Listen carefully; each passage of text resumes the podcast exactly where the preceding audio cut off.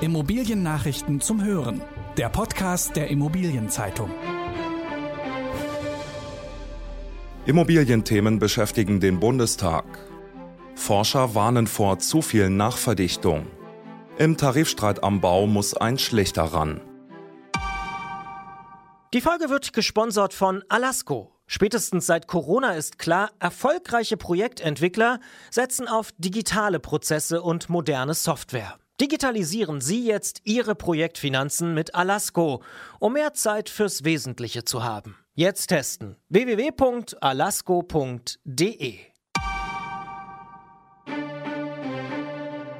Viele Immobilienthemen beschäftigen den Bundestag. Im September kommt der Bundestag erstmals nach der Sommerpause zusammen.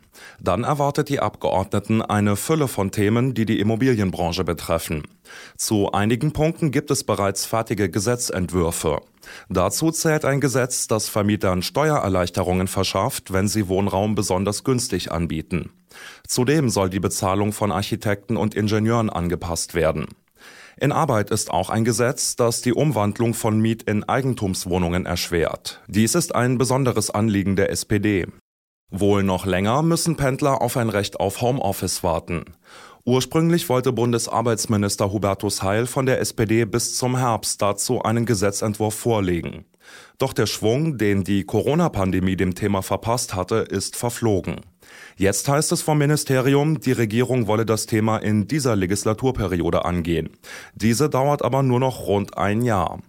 Ein Recht auf Homeoffice könnte dazu führen, dass die Nachfrage von Unternehmen nach Büroraum sinkt. Einen Überblick über alle Gesetzespläne, die die Immobilienbranche betreffen, erhalten Sie in der aktuellen Titelgeschichte der Immobilienzeitung Blick nach Berlin. Forscher warnen vor zu viel Nachverdichtung. Nachverdichtung gilt als wichtiges Mittel im Kampf gegen die Wohnungsnot in den Städten. Durch Neubauten in Hinterhöfen gehen jedoch oft die einzigen grünen Oasen in den Vierteln verloren, die sind aber im Kampf gegen den Klimawandel besonders wichtig. Das Bundesinstitut für Bau, Stadt und Raumforschung rät deshalb, Innenhöfe, wenn überhaupt, nur behutsam zu bebauen. Die Forscher empfehlen eher Aufstockungen, Anbauten oder Häuser am Blockrand, um neuen Wohnraum zu schaffen. Die Wissenschaftler machen auch Vorschläge, wie sich die Städte gegen extreme Hitze und Starkregen wappnen können. So sollen freie Flächen am Stadtrand möglichst erhalten bleiben. Denn Wiesen, Weiden oder Äcker kühlen in der Nacht viel stärker ab als innenstädtische Bereiche und sorgen so auch für niedrige Temperaturen in der Stadt. Damit die kühlere Luft dort ankommt, sollen Kaltluftschneisen frei bleiben und nicht durch Nachverdichtung blockiert werden. Gegen Starkregen helfen unter anderem Grünflächen, Mulden oder Sickergruben.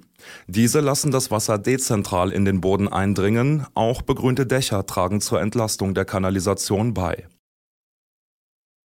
Im Tarifstreit am Bau muss ein Schlichter ran.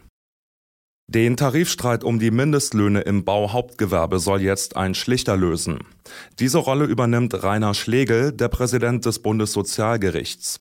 Schlegel trifft auf festgefahrene Positionen.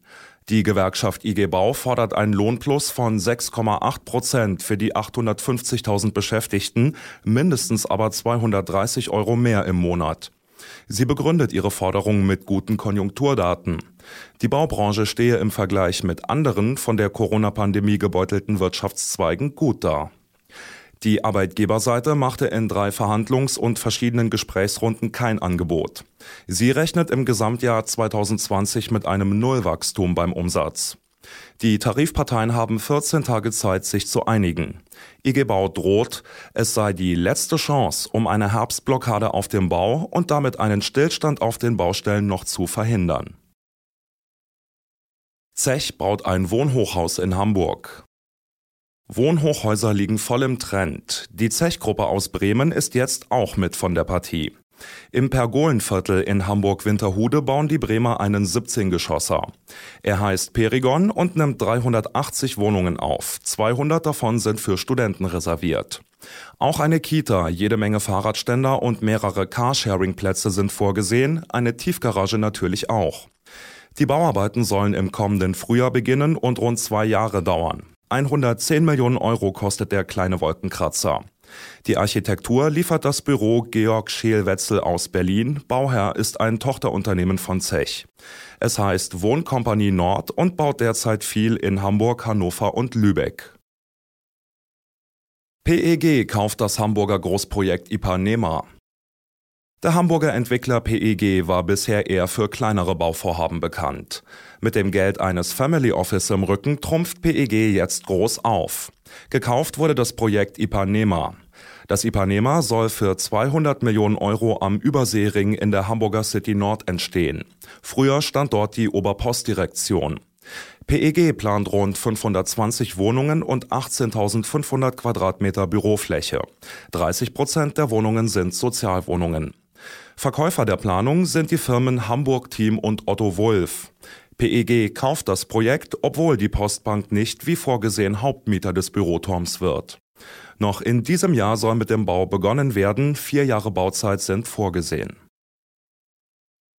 Logistik statt Kernkraftwerk in Mülheim-Kerlich. DF Industrial Partners, kurz DFI, entwickelt auf dem Areal des stillgelegten Atomkraftwerks Mülheim-Kerlich ein Logistikzentrum mit rund 50.000 Quadratmetern Nutzfläche. Im Juni 2020 hatte das Unternehmen 11 Hektar Fläche vom Energieversorger RWE Power erworben. Das Grundstück war ursprünglich für die Erweiterung des Kraftwerks vorgesehen. Anfang 2021 sollen die Bauarbeiten für das Logistikzentrum anlaufen und innerhalb rund eines Jahres abgeschlossen sein. Die Investitionssumme wird mit gut 50 Millionen Euro veranschlagt. DFI will das Projekt so gestalten, dass ein CO2-neutraler Betrieb möglich wird. Photovoltaik, eine intelligente Steuerungstechnik für einzelne Hallenabschnitte und Geothermie sollen dazu beitragen. Der Entwickler zielt insbesondere auf Kontraktlogistiker als Nutzer. In der nächsten Folge stellen wir neue Konzepte für Shared Spaces in Büro, Logistik und Einzelhandel vor. Das waren die wichtigsten Schlagzeilen der Woche aus der Immobilienbranche. Redaktion Christoph von Schwanenflug, Harald Tomeczek, Volker Thies und Lars Wiederhold. Alle Infos gibt es zum Nachlesen in der aktuellen Ausgabe der Immobilienzeitung. Jetzt 10 Euro sparen mit dem Schnupperabo. Mehr Infos unter iz.de slash Schnupperabo.